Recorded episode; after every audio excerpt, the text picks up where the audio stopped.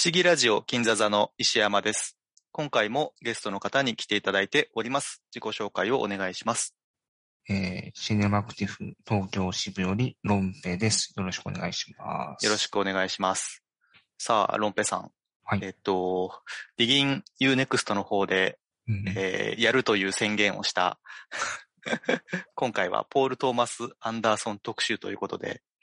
ありがとうございます。えーちょっとやっぱり大物と言いますか、うん。多少緊張感のある 特集になるのかなと思って、なんか最初ね、皆さんあのゲストに来ていただいてワイワイやるかとか思ってたんですけど、やっぱちょっと質的に じっくり話すことになりそうな気もするし、うん。なんかまあ作品一つ一つ話していく中で、それぞれに前後編とかになっちゃうとやっぱ厳しいかなと思って、まあなるべくコンパクトにはい。やっ。た方がいいかなと思って、まあ、ディギン Unext でいつもですね、あのもう話し上手の、えっと、ロンペさんとやれば、それが可能になるんではないかなと思って、うんまあ、二人でやってるっていう感じなんですけども、はい。よろしくお願いします。よろしくおい願いします。はいで、えー日本におきましては、今年2022年に公開になりました、リコリスピザ。うんまあ、アメリカでは2021年なのかな、うんですけども、まあ素晴らしい作品でしたね。うんで、。あの、えークーパー・ホフマン君、フィリップ・シーマー・ホフマンの、えー息子さんが主役やってますけど、まあ、今後もぜひ頑張ってほしいなと思う作品だったんですけども、うん。このリコリス・ピザをもってメジャーな商業作品としては9本目になった PTA ですけども、うんロンペさんにおかれましては、あの、デビュー作から10本の作品をすべて劇場で鑑 鑑賞するっていう目標があるじゃないですか。はい。で、デビッド・フィンチャーがね、一応それ達成したということをこの間伺ったんですけど、うん。まあ実現する可能性としては、この PTA もかなりの有力候補になるわけだと思うんですけど、そうですね。うんうん。順当にいけばまあ時間の問題というか、そうですね。あの、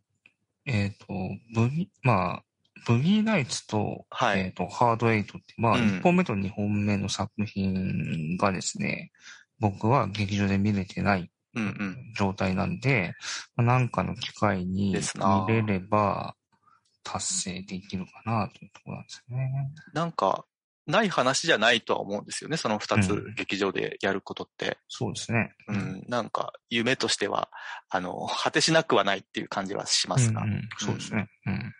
まあそんなわけでですね、ちょっとやってみないとどうなるかわかんないんですけど、えっと、今回は、その PTA の過去作、8作品、まあ、リコリスピザはちょっと除いて、えー過去作を、えっと、ボリュームを4つに分けて、え2作ずつ話していこうと思うんですけども、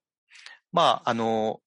シネマクティフ東京支部のディギン U-NEXT スタイルで、2人で交互に感想を、えー言い合って、で、もしおかわりがあれば、えー追加でその後お話しすると。いうことで、えーまあなんとか、えー前後、前後編とかに分かれずに スリムに行きたいなと思ってる感じですね。はい。で、あ一応ですね、話する前にちょっと、えーっと、私が今回参考にしたテキストがありまして、うん。えっと、アダム・ネイマンさんの書いた、ポール・トーマス・アンダーソン・マスター・ワークスっていう本があって、あれ、買ったんですよね。そう。まあ、いつか買おうかなと思ってたんで、まあ、いい機会かなと思って、で、まあ、買ってみたところ写真もたっぷりだし、うん。その関係者とか、ポール・トーマス・アンダーソン組といわゆる、言われるスタッフの、えーっと、まあ、カメラマンとか、うん、衣衣装の方とか、編集の方とかのインタビューも豊富な、えーいい本だったので、うん。まあ、気になる方はちょっと5000円ぐらいするのかな？ちょっと高いですけど、そうですね。うん、まあ、でもなんか、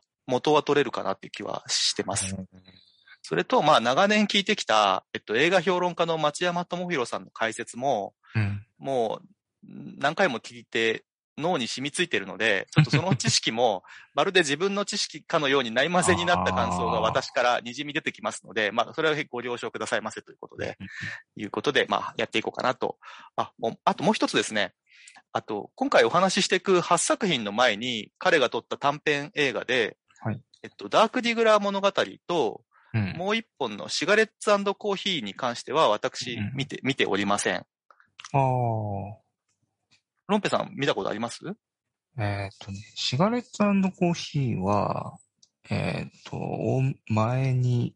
動画で見たと思いますね。あ、なるほど。はい。まあそういうものも一応ありますということで、うんうんまあ知識としては、えー入れておくといいのかなと思います。うんうんまあちょっと前振り長くなったんですけども、えっ、と、じゃあ、まあ一作目の、えーハードエイトから、えー話していきたいと思います。はい。でですね、えっ、と、まず1996年の、えーハードエイトなんですけど、一応ストーリーを、えー私が読み上げます。はい。えーカジノで大負けして途方に暮れていたジョンは、通りかかった初老のギャンブラー、シドニーに拾われる。2年後、一人前のギャンブラーとなったジョンは、ウェイトレスのクレメンタインと結ばれるが、彼女のある秘密が原因で窮地に追い込まれ、点点点という ストーリーになってますね。うんで、撮影は、えっ、と、もう、これは、ポール・トーマス・アンダーソン組のロバート・エルスウィットと、で、音楽もそうですね、ジョン・ブライオンですね。うん。で、えっと、これをですね、まず、えー、私から先に感想を、えー申し上げたいと思います。はい。で、まず、先ほどちょっとお話ししました短編映画のシガレッツコーヒーっていうのが、このハードエイトのひな形になってるみたいで、うん。えっと、このシガレッツコーヒーが1994年にサンダンス映画祭で上映されて、批評家の絶賛を浴びたと。うんで、その内容っていうのは、幹線道路沿いの食堂を舞台にした、うん。結構技巧を凝らした3つの物語を、まあ、テンポよく語っていく作品だったそうですね。うん。まあ、そのプロットが、まずもうすでにこのハードエイトを思い起こさせるもので、で、うんそちらも主演はフィリップ・ベイカー・ホール演じるシドニーだったということで、はい。あ、そのフィリップ・ベイカー・ホール、えっと、今年6月12日にお亡くなりになってしまったということで、うんうん。あの、まあ、今回私たちが話しするのも、なんというか、まあ、追悼の意味を込められたらいいなとちょっと思ってるんですけども、うん。名優ですね、フィリップ・ベイカー・ホールは。うん。まあ、ポール・トマス・アンダーソンにとってもかなり恩のある方というか、うですねお互いにそうなのかなとも思うんですけど、まあ、このね、短編の時点から出てるっていうのはちょっと、そうですよね。よっぽど入れ込んでるというか。う。うんんで、えっと、PTA が本来、このハードエイトという映画に付けたいかったタイトルがシドニーだったらしいんですよね。うんで、この作品は、えっと、ライシャーエンターテイメントっていう会社で、えっと、作ってて、で、PTA とはなんかうまくいかなかったみたいで、このライシャーとの仕事はこれが唯一で最後になったそうなんです。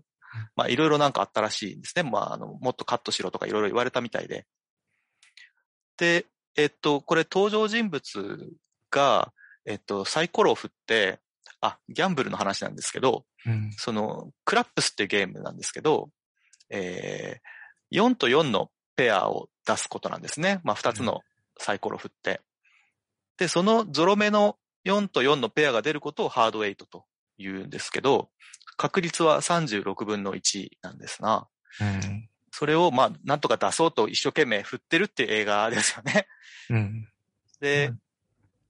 このハードエイトっていうのは、まあ、その同一の数のペアを表してて、その並んだ2つの数字が、まあ、シンメトリーの感覚を与えるっていうことで、まあ、この映画のジョンとシドニーとか、まあ、あと他の登場人物とシドニーっていう2人が、まあ、ペアになってて、うん。でそういう関係性をこう結構描いてるっていう部分もあるのかなっていう気はします。で、まあ、最初のダイナーのシークエンスがやっぱり良くて、うん。その、まあ、シドニーがなぜかジョンっていう、その、まあ、ジョン・シー・ライリーが演じてるんですけど、まあ、風天というか、まあ、見るからに風景のわ悪い男にすごく目をかけてあげるんですよね、この紳士のシドニーが。で、なんでなのかなとかってちょっと謎なまま、えっ、と、拾って、一緒にカジノに行くことになるんですけど、その、ジョンがシドニーの指示に従って、あの、手の込んだ無料招待詐欺？を行うシークエンスがあるんですけど、ものすごい丁寧に。丁寧にね。うん。あれ不法行為らしいんですけど、ああ。まあそのスリルをですね、まあ、我々も実際に体験してるかのような臨場感があって、非常に楽しい シーンにはなってるんですけど、うん。でそこから2年時間が経って、でサミュエル・エル・ジャクソンが登場するんですね。はい。で、まあ、前に一度このハードエイト見たことがあって、今回まあ見直してるわけなんですけど、あ、出てたっけみたいな。いや、僕も全く同じですね。結構忘れてて。はい。で、まあ、グエノグイネス・パルトローが出てるってことは、まあ、当然覚えてたんですけど、はい。あのーなんだろう。その、結構、サミュエル・エル・ジャクソンはこの、えっ、と、出演者の中でも飛び抜けて、まあ、スターだったらしいですね。この。直前にパルプフィクションかな？うんあったはずなんで、もうすでにスターだった、このサミュエル・エル・ジャクソンが、まあこの映画の中でもちょっとピリッと山椒の粒のようにですね、まあ効いてくるんですよね。うん。この、ロンペさんがやられてる、そのシネマクティフ東京支部の Digging You Next って企画に僕毎回先ほども言ったように出していただいてるんですけど、うんそのボリューム259でお話しした賭博師ボブっていう、えっ、と、1956年のジャンピエール・メルビルの映画の話をした時にも、えっと、ロンペイさんがおっしゃってた、この若い男女、ウィネス・パルトローとジョン・シー・ライリーに目をかけてやる連敗のダンディーなギャンブラーっていう構図がかなり影響あるんじゃないかっていうお話を踏まえてみると、またより面白いなと思って今回見直してて、で、そのシネマクティフの、えー方もぜひ合わせてお聞きいただけると嬉しいんですけども、はいその、このハードエイトっていう映画もかなりフィルムノワール的ですよね、特に後半は。そうですね。う。うんん。で、えっと、前半と、まあ、後半のその間間に、えっと、フィリップ・シーマー・ホフマンが登場する短い場面があるんですけど、この、お かなり爪痕残してるなって久しぶりに見たんですけど、うん。まあ、かなり新人じゃないですか、この時、フィリップ・シーマー・ホフマンも。うん。で、相手大ベテランのフィリップ、あの、フィリップ・ベイカーホールなわけで、で、結構、あれ、完全にフィリップ・シーマー・ホフマンのセリフとかアドリブだったらしくて、えーまあ、かなりかましてるなと いう、えーことを思うんですけど、まあでも、それが実際に彼自身の、その役者としてもそうだし、このドラマの中における、彼、うぬぼれ屋の若者っていう役じゃないですか。うんその思い上がりを、あの、まあ、描いてるっていう意味で、非常にそのマッチしてて、あの、度胸のある役者だったってことは、フィリップ・ベイカーホールもインタビューで言ってて、うん、なるほど、なんかそういうちょっと 部分もちょっといいなと思って。うんで、あ、ちなみに最初に言わなきゃいけないことを忘れてました。あの、今回、えっと、我々、これ、ポール・ドマス・アンダーソン特集、すべてネタバレをあ、りでお話ししますので、はい。えっと、ちょっと、あ、あのー概要欄にですね、どこからどこまで、えっと、ハードエイトで、何分からがブギーナイツってことを書きますので、あの、こっちは見てない、こっちは見てるってことは出てくると思うんで、もしネタバレが嫌だって方は、その時間まで飛ばしてもらえればなと思います。ちょっと言うのが遅くなってすいませんでした。でまあ、そんな感じなんですけど、後半はまあ結構ドタバタがあ始まりまして、結構大変なことがあったりなかったりするんですけども、このサミュエル・エル・ジャクソン演じるジミーっていうキャラクターが、うん。あの、シドニーを、えー脅すくだりがあるんですけど、その時に、俺はお前の仲間たちのことも知ってるぞって言うんですよね。うん。で、それ、セリフの中に、フロイド・ゴンドーリーとか、ジミー・ゲイターがカジノでベラベラ喋ってたぜっていうセリフがあるんですけど、これ、あの、今回見直して気がついたんですけど、ブギーナイツにおけるフィリップ・ベイカー・ホールの役名がフロイド・ゴンドーリーで、で、マグノリアで演じてるフィリップ・ベイカー・ホールの役がジミー・ゲイターなんですよね。ああ、なるほど。そう。で、まあ、このハードエイト撮ってる時点では、それ適当に名前やってて、で、後で、ブギーナイツとマグノリア撮るときに、その役名をただ使ってるだけだとは思うんです。だから単におまけ以上の意味合いはもないんですけど、うん。まあ、ポール・トマス・アンダーソンが、そのホールの、えー演じるキャラクターを作品は変わっても、なんか常にこう、精神的な妥協を抱えた人物、うん。なんか内面の腐敗を外見のなんか上品さで覆い隠した人物として演じさせているのが興味深いなと思ったという感じですかね。で、多分それは、ポール・トマス・アンダーソンにとっての父父親像なんじゃないかなと、うん。ちょっと思ったっていう感じですかね。この、まあ、ハードエイトのラストシーンは、その、袖口についた血を彼が隠すとこで終わるんですけど、うんそれは彼の内面の暴力性とかを隠してるんだけど、まあ PTA にとっては俺は知ってるぞ、このクソ親父がってところなのかもしれないなと思って見ると、ちょっと面白いなと思ったってとこですかね。で、まあそう考えると結構主人公ダメな人で、あの、賭博師ボブに比べると、結構その、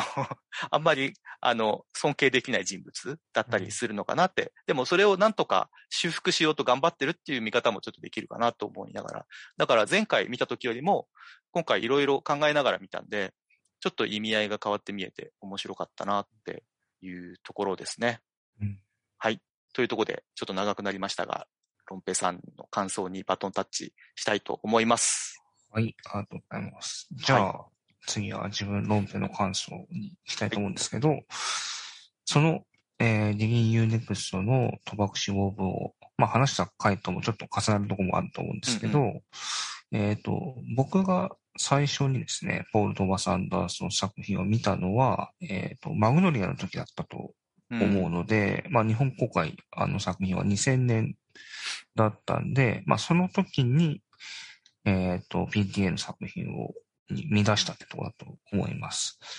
で、まあこの頃にはもう注目のあの映画公開するタイミングで、なんかその監督の過去作を見てみようみたいのはやり始めていた時だったんで、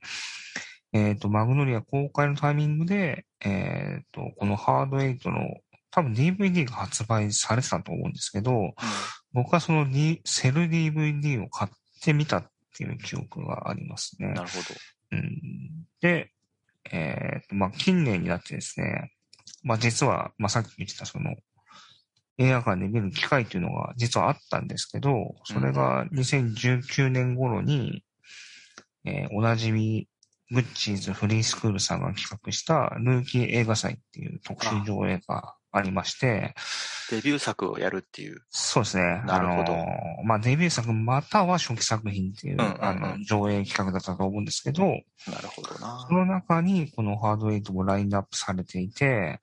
まあ僕この時何作かあの見に行ったんですけど、んまあちょっとハードエイトは残念ながらタイミングが合わなくて、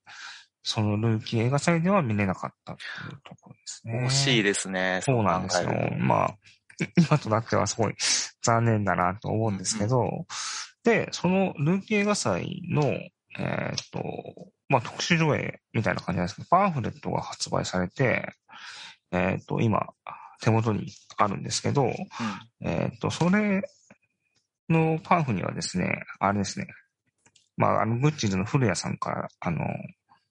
シネマクティフのペップさん経由で、あの、声をかけてもらってですね、えっ、と、ペップさんと、まあ、東京支部からは丸井さんと僕の短い、あの、文の寄稿があるので、もし何らかの機会があれば、あの、それ読むチャンスがあれば読んでくださいっていうところで、あの、僕はさっきを、あの、あれですね、あの、上げていた、あの、エイリアン3について書いてるってところですね。なるほどね。はい。あはいはい。デビュー作縛りとして書いてるって感じですね。なるはい。うんで、えーそのパンフにハードエイトの記事もあるんですけど、えっ、と、そこで、あの、書い書いてあるところの一部を読んでみると、先ほど言ったその短編のシガレットコーヒーを取り上げ、えーっていうところも書いてあって、まあ、その短編をブラッシュアップさせ、長編にしたのが本作である。うんで、さらに、えっ、と、ジョナサン・デミのベルビルとハワードが本作のインスパイア元として挙げられておりって書いてあってですね。うんうんだから、まあ、先ほど言った賭博士5分も、あの、そうなんですけど、まあ、PTA って本当に、あの、映画オタクそうですね。で、うん、本当ね、いろんな映画を元にしたり、そうなんですよね。したり、もうオマージュだらけっていうと。それね、言ってくとね、ほんと切りないっていうか、それだけで時間終わっちゃうから、今回結構割愛しますけどう、んうんうん、もういろんな参照元があありますよね、本当にね。そうなんですよ。うんで、まあ、せっかくなんでその映画見たかったんですけど、はい。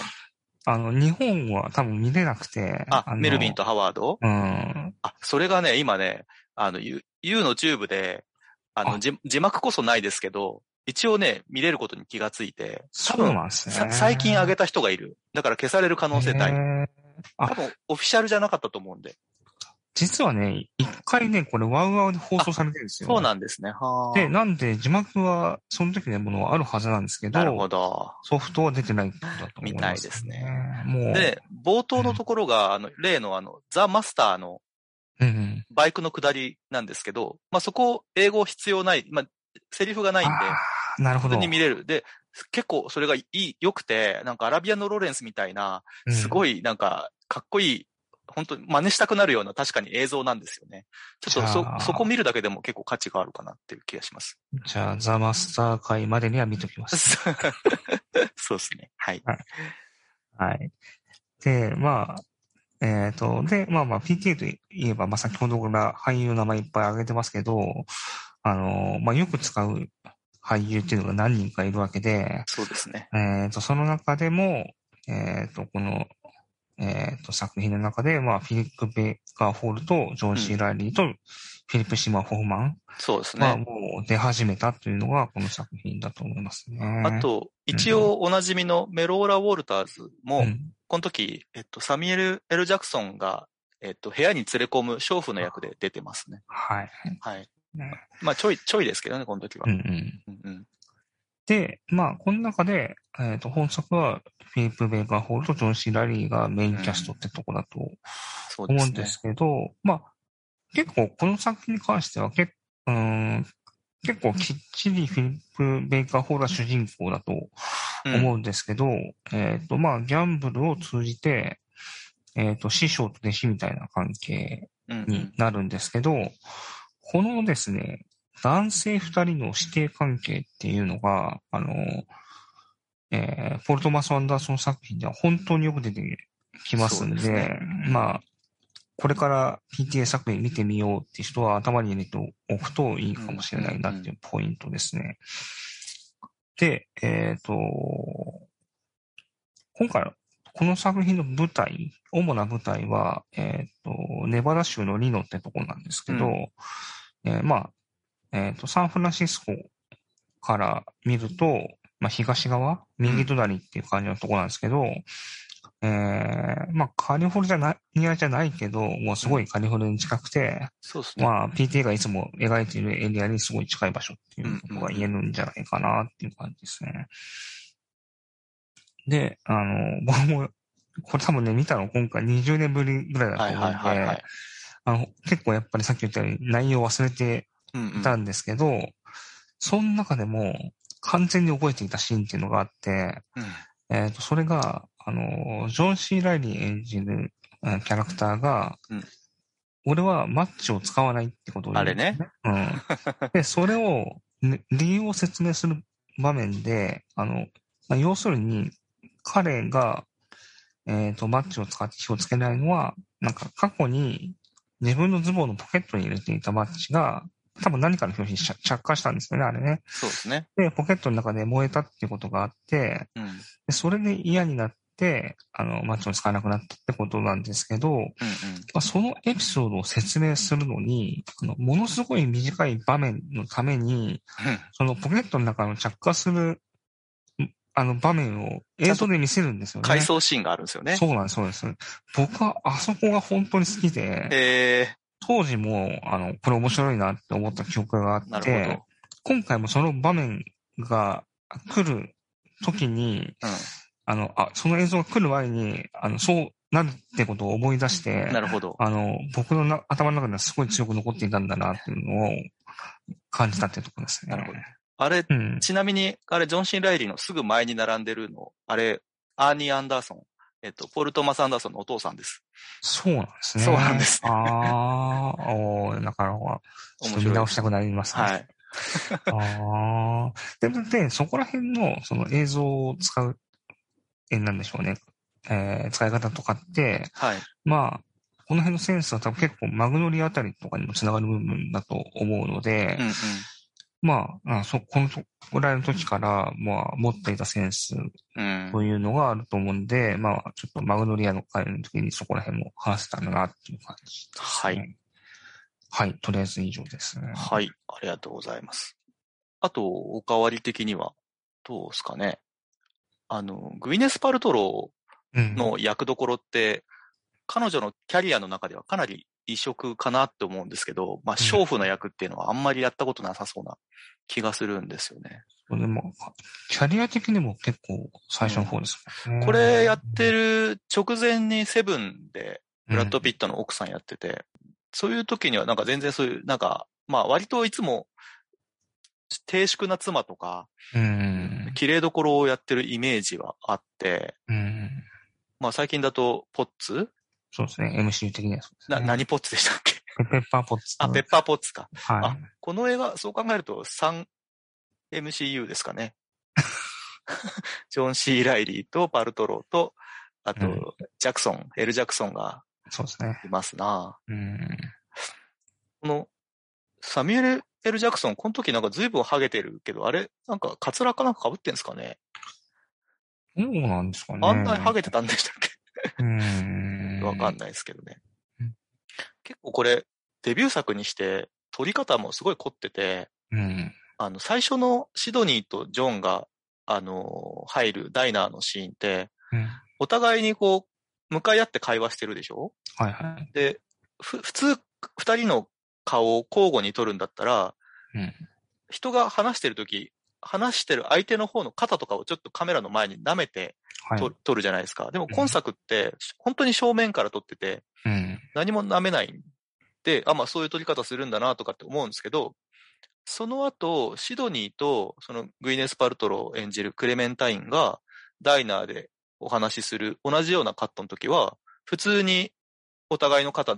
を舐めながら会話する。な肩舐めるって言うとちょっとあれですけど、うん。かカメラ前でぼんやりさせながら撮ってるっていう斜めからのショットなんですよね。だから、ちゃんと意味があってやってんだなと思って、うん。その、多分、シドニーとジョンが話してる時って気心が知れてない相手だから、なんかその緊張感みたいなのとか正面から撮ることでなんか出してるのかなとか、うん結構細かいことをやってるような気がします。もしかしたらず全然そういう意味じゃないかもしれないんだけど、うん。うん、とか結構不思議な気持ちがしましたね。これ、僕が前にこの映画見た時は全然今みたいな撮影の仕事とかしてなかったんで、ああ。改めてなんかそういう部分見ると面白いなって思ってたって感じですかね。うん。あの、サミュエル・エル・ジャクソンの初登場シーンの時に、あの、タバコを、に火をつけるくだりがあるんですけどあ、あ、はい。ベイカーホールと、えっと、サミュエル・エル・ジャクソンとジョン・シー・ラリーが3人いて、で、カメラがね、あの、レール移動しながら撮ってくシーンが、今見ると結構凝った撮影をしてて、うん。ちょっとね、あの、ちょっと説明が難しいけど、結構めんどくさいカットなんで、えっと、何回かテイクはやってる気がしますけど、結構タイミング合わせるのが難しそうなショットをなんかいくつかやってて、やっぱ結構技巧の人だなって思いますね、この人ね。この時点から。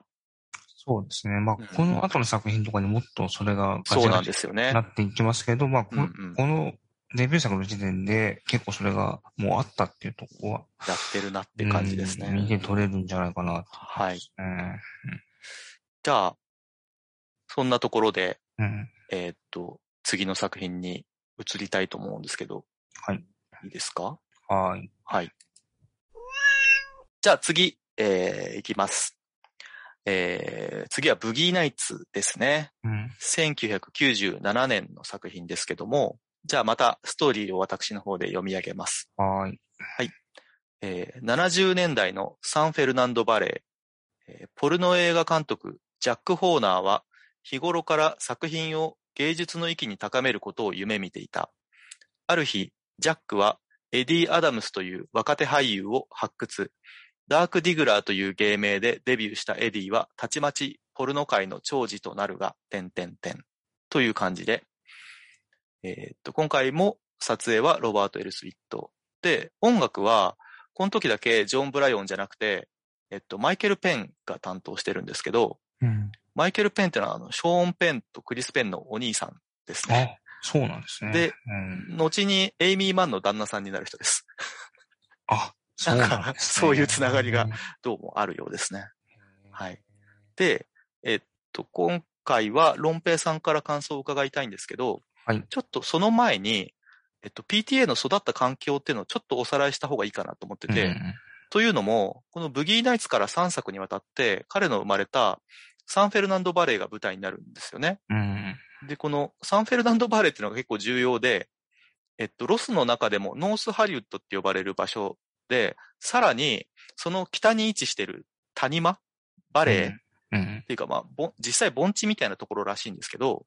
なんか起伏がなくて、どっち向いても地平線が見えるみたいな高い建物がないようなとこらしいんです。うん。で、ポール・トマス・アンダーソンの最新作のリコリス・ピザでも、えっ、と、主な舞台がここなので、皆さん、うんその想像はしやすいかなと思うんですけど、うん。なんか感覚的にはリコリス・ピザ見てるときは別に私たちそんな風に思わないけど、ロスに住んでる人とかからすると、このバレエのイメージって、なんかつまんない土地らしくて、うん。なんか産業がなくて、で、文化がない。で、チェーン店が街道沿いにあって、なんか同じような家が並んでて、で、倉庫街があってみたいなイメージなんですって。その倉庫街っていうのが多分後々パンチドランクラブの舞台だったりとかするんだと思うんですけど、うんまあ日本で置き換えてもそういう場所って皆さんパッと思いつくとこあると思うんですけど、まああの、うんく口に出す必要はないんですが、まあなんかね、あの、あそことかつまんねえなとかっていう場所ってあると思うんですよね。何もうん、なんもねえみたいなね。で、なんかそういうイメージらしくて、で、そのバーレってとこ土地が安いもんですから、そのフォックスとかワーナーとかっていう撮影のスタジオが集中しているそうなんですね。まあ、スタジオっていうのはそういう広い土地が必要なんで、うん。で、スタジオシティって呼ばれるようになったらしくて、で、そこのさらに北側のサンフェルナンドバレーでは、そのポルノの撮影が州から許可されてると。うん。で、ポール・トマス・アンダーソンが育ったのはそんな街らしいんです。うんで、ハリウッドの歴史から見るとやっぱ日陰の土地というか、そのポルノっていうのは一大産業ではあるものの、やっぱり普通の人からしてみるとやっぱ無視されてきたような土地らしくて、そこを舞台にちゃんとバレエとポルノと、あと自分の話っていうのを映画にしたかったということで、それがブギーナイツということらしいです。うん。すいません、長々と。はいはい。じゃあ、ロンペイさんから感想をお願いします。はい。えっ、と、ブギーナイツなんですけど、はいえっ、と、まあ、これは、その、えっ、と、まあ、ポルノ業界を描いた群像劇っていうことなんですけど、ええ。えっ、と、70年代ポルノの話なんで、えっ、と、実際映画が始まるのが77年うん。からで、まあ80年代まで描かれますけど、えっ、と、この始まる1977年っていうのが、おなじみ僕が生まれた年なんで、なるほどあの よく覚えてるんですけど、はいはいはいあ。の、スターウォーズ一作目が全米公開された年で、うんうんこの映画の中でも、あの、俺スターウォーズ4回見たぜみたいな会話あー出てが出てくるっていうところの年ですね。はいはい。はい。で、まあ舞台がその、先ほど説明いただいた、あの、もう出ましたサンフェルナンドバレーっていうそうなんですよね。感じなんですよね。PTA、あの、作品で。まあこの後、あの、映画、いろいろ紹介するために、いろいろ出てくると思う土地だと思うんですけど、そうですね。うん。だから、あの、自分の、だから、物語を描くっていう部分で、うんあの、自分の青春時代とかの経験を描くものがあるのかなと思うと、結構そうではなくて、えっ、と、ポール・トーマス・アンダーソンは1970年生まれなんで、そうなんですよね。うん、77年だと、まだ7歳なんですよね。そうですよねうん。だから、青春時代を過ごした頃を描くわけではないってところですね。で、このブギーナイツは実際に、あまあ、ポルノ映画界の盛り上がりと衰退を描いた部分があるので、まあ、その時代を切り取ったっていうのはわかるんですけど、えっ、と、このブギーナイツと時代と場所がすごいとても近い、その、ニコリス・ピザうん。は、まあ、サンフェルナンドバレーの映画なんですけど、こっちは1973年の時代設定なんで、うん。ブギーナイツより4年前っていうところで、あの、PTA まだ3歳なんで、うん。あの、多分ほぼ何も覚えてない頃だと思うので、あの、そんな自分の覚えてない時代をなんで選んだんだろうっていうのは、僕は結構ニコレス・ピザにはある感覚っていうところですね。うん。まあちょっとニコリス・ピザの話をするんだったら、またなんかそういう時に話せばいいかなって感じですけど、で、今回は主人公はマーク・ウォルバーグ演じるエディ、まあ後にダーク・ディグラーと名乗りますけど、はい。で、彼と、まあ、その彼を見出す、ポルノ映画監督の、えージャック。こっちはバート・レイノルズが演じてるわけなんですけど、うん。で、この二人が、えっ、と、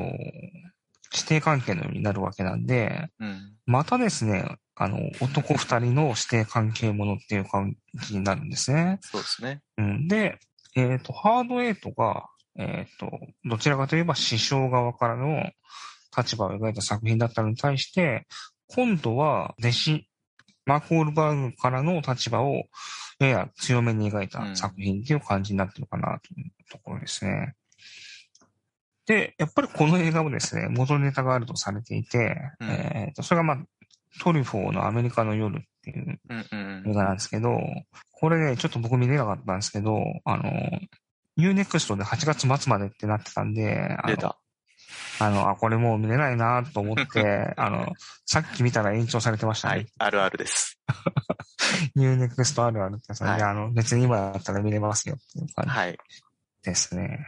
うん。で、えっ、と、まあ、ほ映画本編の方の感想を聞きたいんですけど、うんもうね、映画の冒頭がですね、あの、いきなりかましてくる超長回しはい。やつ、ちょまあ、超絶長回しですね。そうですね。うん、なんですけど、もう本当いきなりかましてくるなっていう場面で、まあ今見ても全然すごい。すごいですよね。うん。っていうところで、まあこの映画の中で、あと何回かこういう長回しありますけど、うんまあ僕が一番すごいなと思ったのは、あの、プールの場面が挟まる長回しうん。で、まあ特に、まあ女性がプールの中に入っていくってところで、まあ、カメラが水中まで追っていくっていうところがあるんですけど、うんあの、まあ、当時の技術で、あの、カメラが入ってきたところも結構すごいと思うんですけど、そうですねう。ん。で、まあそれと、えーと、加えて、うん。音楽の、うんあの、合わせ方がすごくて、ああ、そうですね。うん、で、まあ、その、水中に入った時に音楽のボリュームが上がるようなうん感じで、えーと水面に出るとまた音楽をも音を戻してるんだと思うんですうん。けど、なるほど、なるほど。まあ、その、それがまあ曲の盛り上がりのようなところとも、多分うまく逆算して、うん。そこに来るように計算して取られてるんだと思うんですけど、だから、まああそこはただの長回しになってなくて、もう本当すごいなっていう感じそうですねですね。うんで、まあそこに続く場面で、えっ、と、ジュリアン・ムーアが、まあおそらくコカインかなんか吸ってる場面、はいはい。まあ吸引したところで、あの、音楽がぐっと上がるみたいなうん。演出もあって、もう、本当にね、そこら辺の計算がうん。ものすごいなっていう、うん、ところがいっぱいあるって作品ですね。確かに。うんで、僕がこの映画の中で好きだっていうか、もうちょっと笑ってしまう場面っていうのは、えっ、とね、その、ダーク・ディグラーが最初の撮影をするって場面なんですね。はいはいはい。で、ダーク・ディグラーは、あの、自分のものがすごく大きいっていうそうですね。、あの、とこは描かれるんですけど、その描かれ方が、あの、撮影をしてる周りのスタッフのリアクションによって描かれる。なるほどね。あ。って、あそこがめちゃくちゃ良くて、で、多分、だから順番的に一番最後にフィリップ・シーマン・ホフマンが来ると思うんですけど、はい。あの時の フィリップ・シーマン・ホフマンの、わーおみたいなね。あそこはね、最高なんで、はいあの、ちょっとね、あの、ぜひ見てほしい場面、いや、フィリップ・シーマン・ホフマンって画面の端っこにちょっといる時とかでも半端ないですよね、本当うん。芝居が良くて。そうなんですよね。はい。であ、まあ、でちなみに、あの、この映画でも、あのー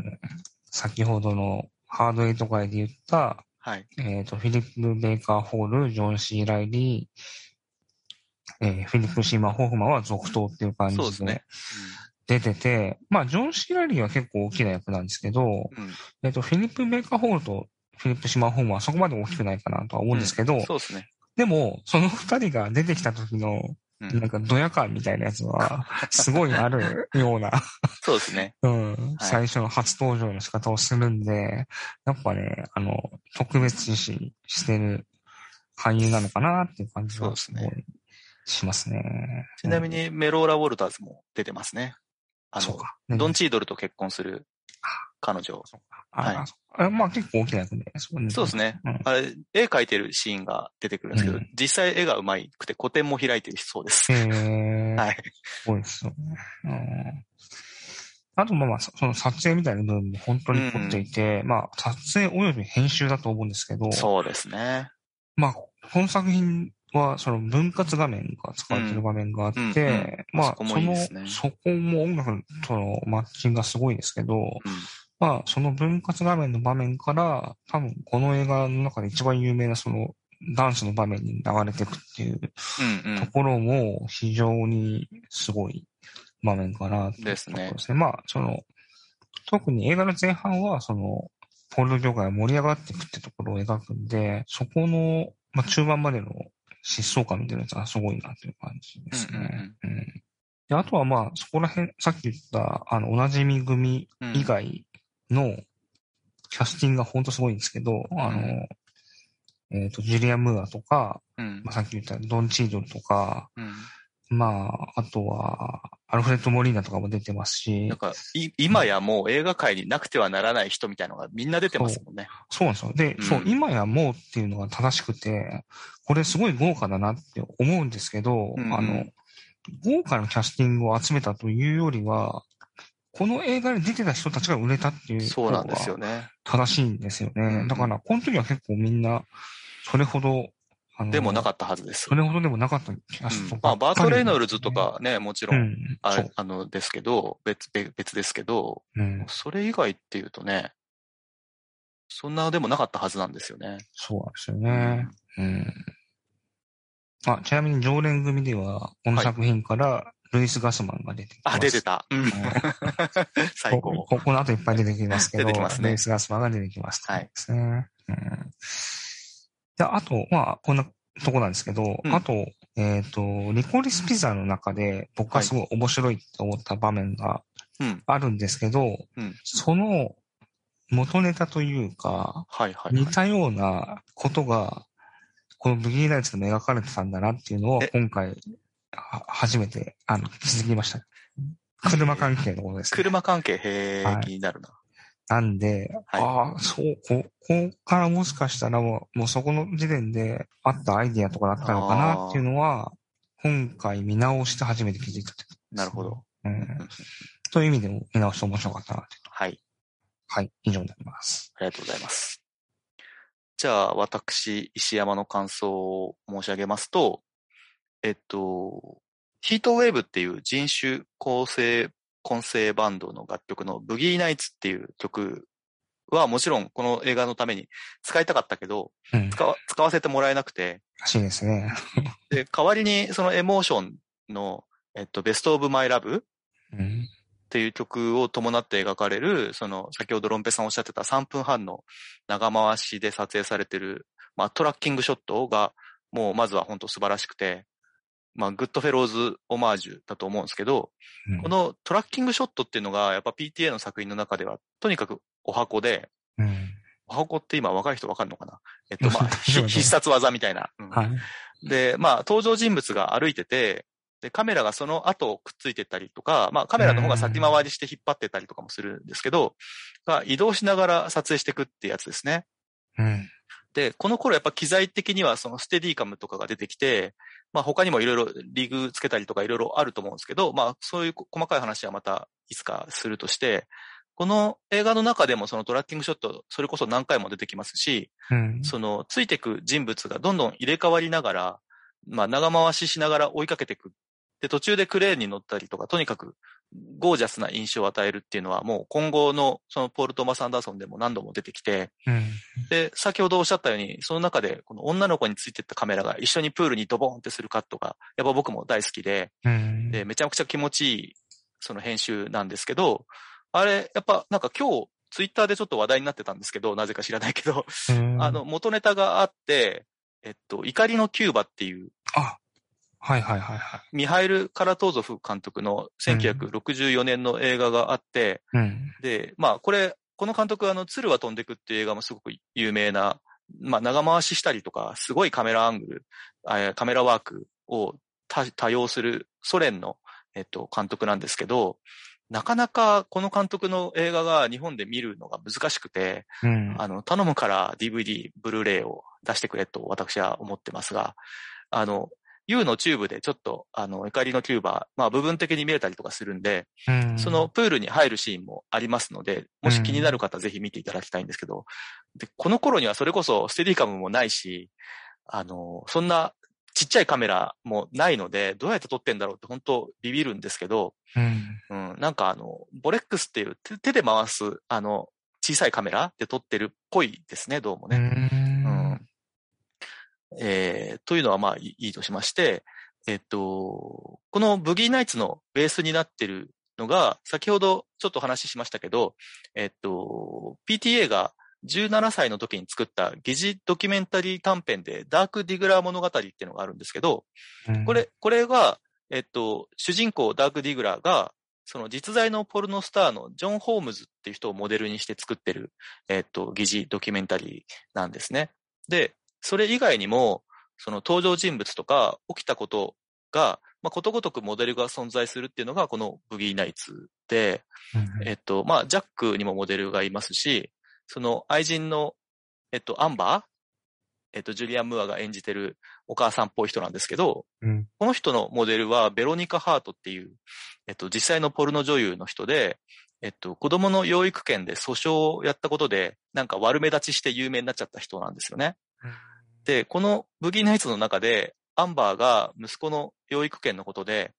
えっと、旦那さんと裁判所で調停の審議する場面がありますが、うん。えっと、あそこで裁判官の役をやってるのが実際のそのベロニカ・ハート本人だったりして、聞いたことありますね、それね。はい。なんかそうう。いう PTA の、まあ、ギャグなのか何なのか分かんないのがいっぱいあって、まあ、一つ一つ言っていくとキリがないんで、あの、割愛しますが、うんあのーとにかくこのジョン・ホームズっていう人はかなりこの映画にとって重要な人物なんですね。うん。で、えっと、まあ、先ほどおっしゃったように、えっと、まあ、いろんな登場人物が出てきまして、えっと、あ、この映画はもう、えっと、MCU3 人ですね。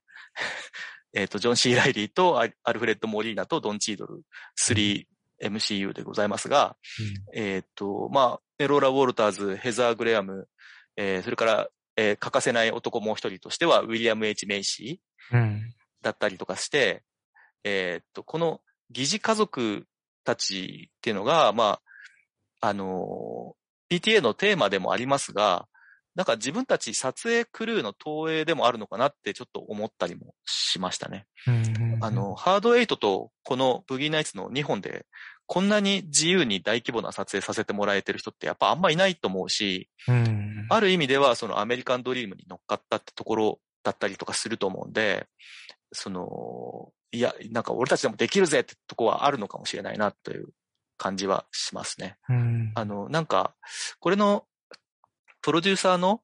えーっと、マスク、ジム・キャリーのマスクですごい当てて、そのニューラインシネマの、そのプロデューサーの人が、えっと、マイうク・デルーカかな？がそれで、な、何撮ってもいいっていう状態になったらしくて、この時27歳の PTA に全て任せることにしたらしいんですね。うんそそれもすごい話だと思いますけど、あと、ミラマックスが配給したあの、パルプフィクションが、この数年前にやっぱり当てたことで、そのタランティーノとか、そういう若い才能のある人にもう任せちゃった方がいいっていう風潮も、まあ作家主義をまあ来賛するような風潮も PTA を後押ししたのかなっていううんことを言われてるみたいですね。なんかそういう時代のその運も持ってたのかなっていう気はします。ちなみに、タランティーノと PTA はすごい仲良しっていう二人ですよね。やっぱり？うん。方向性はだいぶ違う気はしますけど、やっぱうん境遇とかは似てるし、うん。当然なんか仲良くなってもおかしくないなって気はうんしますよね。うん。地下室に止めたりとかしてはいないんでしょうね、きっとね。あの、大人になってからのね。あそうですよねはいはい。はい。で、えーっと、まあ、エディイコール、そのダーク・ディグラーが家族として受け入れられて、その仲間たちとどんどんポルノ業界を駆け上がっていくんですが、なんかわかりやすくやっぱ調子こくんですよね、このディグラーが。ディグラー野郎が。で、70年代からその時代が移り変わって80年代に入るあたりで、まあ風向きが怪しくなってきて、で、79年の大晦日のパーティーである事件が起きて、その上昇の方向に向かってた物語っていうのがだんだん加工していくっていう、そこにシフトしていくっていうことが描かれていって、うん、で、ブギーナイツってその10年にわたる複数の登場人物の浮き沈みを、まあ、アンサンブル形式で描いてて、で、えっと、彼らはそのポルノ俳優としてのその仮面を持ってるのと、同時に現実世界では、まあ、学生だったり、販売員だったり、母親だったりとかするんですけど、うん、その間のバランスがだんだん取れなくなってくると。いうことで、そのポルノ俳優ってことの経歴が、まあ彼らの選択肢を、えっ、と制限し始めたりとかして、まあ葛藤が増幅されていくっていうことが描かれていく感じですね。うん、まあ具体的に言うと、その息子と会えなかったりとか、えっ、と自分で店を開くことができなかったりとかするっていうところが出てくるんですけど。お金が借りられないっていう、そうなんですよね。銀行からね。うん、で、だんだんひどくなってきて、そのダークが雪吊りの相手に、あの、かなり残忍な仕打ちを受けたりとかですね。あの、ジャックとローラーガールも、えっ、と、まあ、ビデオの登場によって、ポルノ撮影のね、あの、形も変わってきて、なんかうまくいかなかったりとか、うん、その、ドン・チードル演じるバックも、強盗犯に危うく殺されかけたりとかして で、まあ、決定的なその事件として、そのアルフレッド・モリーナ演じるラハドっていうやばいやつが出てくるんですけど、そこにですね、まあ、このブギーナイツの中でも屈指の名場面だと僕は思うんですが、あの、やべえシーンがありまして、えっ、ー、と、ちょっと話すると、あの、まあ、役の売人のとこにね、あの、ダマくらかして金だけせしめようと思って行くんですけど、うん、そんなうまくいくわけないって感じで、うん、えっ、ー、と、巻き込まれちゃうんですよね、事件にね。でも、関係なくやばいやついますからね。そうなんですよね。あの、ココズボでしたっけね中国人が、あの、爆竹投げまくってるんですけど、あの、その、アルフレッド・モリーナが銃を持ってるんで、その爆竹が鳴るたびに発砲したんじゃないかと思ってビクってするっていう。あれも、モデルがいるらしいですよね。あれはね、もうお父さんですアーニー・アンダーソンが、ねうん、あの、グーラルディっていう番組やってた時に、自分でやってたギャグらしくて、あの、爆竹 投げながら解説するっていう謎の、あの、ギャグをやってたらしくて。ちなみにあの、ポルトマス・アンダーソンの持ってる制作会社の名前がグーラルディフィルムカンパニーって言うんですよね。なんかそういうとこも面白いなとは思うんですけど、あちなみにその U のチューブで結構グーラルディも見れますんで、うん、見ると面白いかもしれません。まあ全部じゃないんですけど。で、その、アルフレッド・モリーナのあの、役の売人のとこに行くくだりも、なんかギャグなのかなと思うと、あれもモデルがあって、あの、81年、1981年に起きたワンダーランド殺人事件っていうのがあって、うん、麻薬ディーラーのエディ・ナッシュって人と、その、このダークディグラーのモデルになってるジョン・ホームズとの間にも揉め事があって、まあ、詳しい経緯は割愛しますが、結構面白い事件なんで、深く調べてみると意外と面白いんですけども、うん、あの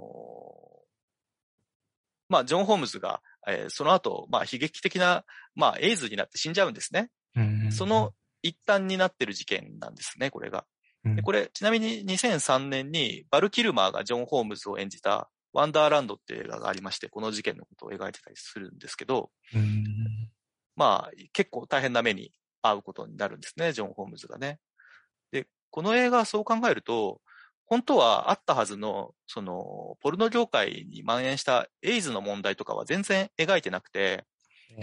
そのラハドの屋敷からなんとか逃げた、えっと、ダークディグラーは、まあ、応答息子の帰還っていう感じで、ジャックの邸宅の前にたまたまたどり着いて、うん、で、心にもない 反省を 述べまして、なんとか、あの、ジャックの元にまた帰るわけじゃないですか。うん、けど、実際には多分、そんなうまくいかないんじゃないっていうとこはかなり無視して描いてる。まあ、ファンタジーとして描いてるのかなっていう。いや、なんかそういう描き方ですよね。気はするんですけどね。で、まあ、なんというか、そんな感じで、えっ、と、その、多分ですね、PTA が描こうとしたことは、なんかそういう悲劇、自分の作ったキャラクターがまあ悲劇的な目に遭うことを描くんじゃなくて、なんか彼らが、その、クルーとして、家族として、えっと、映画制作をしていくってことのプロセス自体を描きたかったんじゃないかなっていうのはちょっと思うかなってところですね。なんか、ジャックの撮ってる映画がどんな作品なのか全然わかんないんですけど、うん、まあ、才能のあるプロのクルーが一体となって映画を作ってるっていう過程を見せたかったのかなっていう気はちょっとしますね。あとは、どうでしょうね。本当はポルノ映画界が持ってた、その、なんかもっと負の部分っていうのはあるはずなんだけど、それはなんかあんまり描かないようにしてるなっていう気はちょっとしますね。うん。まあ、まあ、だから、調子乗ってる時とかもすごい面白いですね。そうですよね。あの、関係ない映画と、アクション映画撮ったり。とかね。あのうん、トランスフォーマーの、なんか、なんだっけ、ああ、え、なんか映画の曲を歌ったりとかをはいレコーディングしてるんですよね。東映の、えっと、1986年の東映のトランスフォーマーザ・ムービーの、えっと、挿入歌のザ・タッチっていう曲を、うん あの、熱唱しているダーク・ディグラーうん。めちゃくちゃ下手なんですけど、あれも見れますよね、全編ね。全然見れますね。でも、マーク・オールバーグって、もともと歌歌手だから歌うまいんですよ、歌うまいはずなんですよ。だからね、わざとね、すっごい下手に歌ってるんですけど。ちなみにあの時に録音したテープ、なかなか渡してくれないレコード会社の社長いるじゃないですか。ああれはロバート・ダウニー・シニアですね。なるほど。はい。あ最近ちょっと話題になってますけどね。そうなんですか、うん、あの、えー監督作が結構ね。ああ、ス見れる状態スヌープ、なんだっけ、スウォープみたいなやつか。うんはいはいはいはい。なんかまあそんな感じだと思うんですけど、あと、ちょっと示唆し、示唆的だなと思うのは、あの、まあコカインとかで何人か身を持ち崩す人が出てくるんですけど、うんなんかそれとは別に彼らの、えっ、と、まあ行く手を阻む敵として現れるのが、あの、ビデオの存在うん。なんか、ジャックは、えっと、70年代の、その、まあ、夢とかファンタジーを体現している、あの、キャラクターだと思うんだけど、一方で、フィリップ・ベイカー・ホール演じるフロイド・ゴンドーリが象徴しているのは、なんか効率的で、その、家庭用のビデオデッキが普及してるから、その、これから家庭用のポルノの時代だよ、つって、その、ビジネスにしていこうとする。うん。ものっていうか、なんかアンダーソン、この後、えっと、インヒアレントバイスでも同じテーマを描いてると思うんですけど、そのカウンターカルチャーと、それを起業化する奴らとの戦いっていうか、なんか、そういう初めは純粋に始めたものが、だんだん薄められて、だんだんこう、鼻持ちならないものに取って代わられていく、その嫌な感じっていうのを、まあ、フロイド・ゴンドーリの持ってる、その実利主義的な、なんかメンタリティを描いてるのかなっていう気はしますね。で、それって、あの、There Will Be Blood で、あの、ダニエル・デイ・ルイスが演じてるダニエル・プレインビューっていうキャラクターがやってたことと同じで、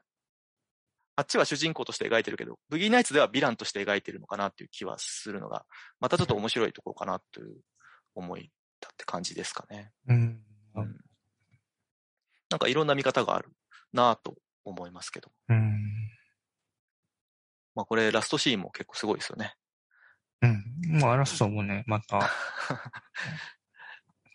そんなにでかいのかっていうのをみんな見、見、見れるもんなら見てみてえと思ってたけど、ちゃんと見せてくれるっていうね。あ れ、なんかね、まだ持ってるらしいですね。まあ、なんかね、そうらしいですね。うんあのー、自分を出世させてくれたうん。デカ、デカチンなんで、あの、大事にしてるらしいですね。なんだそれっていうね、ことですかね。というところでですね、ごめんなさい、はいあの、全然おかわりを話す時間が足りなくなってしまったんで、強制終了してよろしいでしょうか。はい、ありがとうございます。はい、すいません。えーっと、というところで、ポール・トーマス・アンダーソン特集のボリューム1でした。えーここまでお送りしたのは石山と、ロンペでした。はい、ちょっと今後も続いていくので、ぜひ聞いてください。よろしくお願いします。ありがとうございました。ます。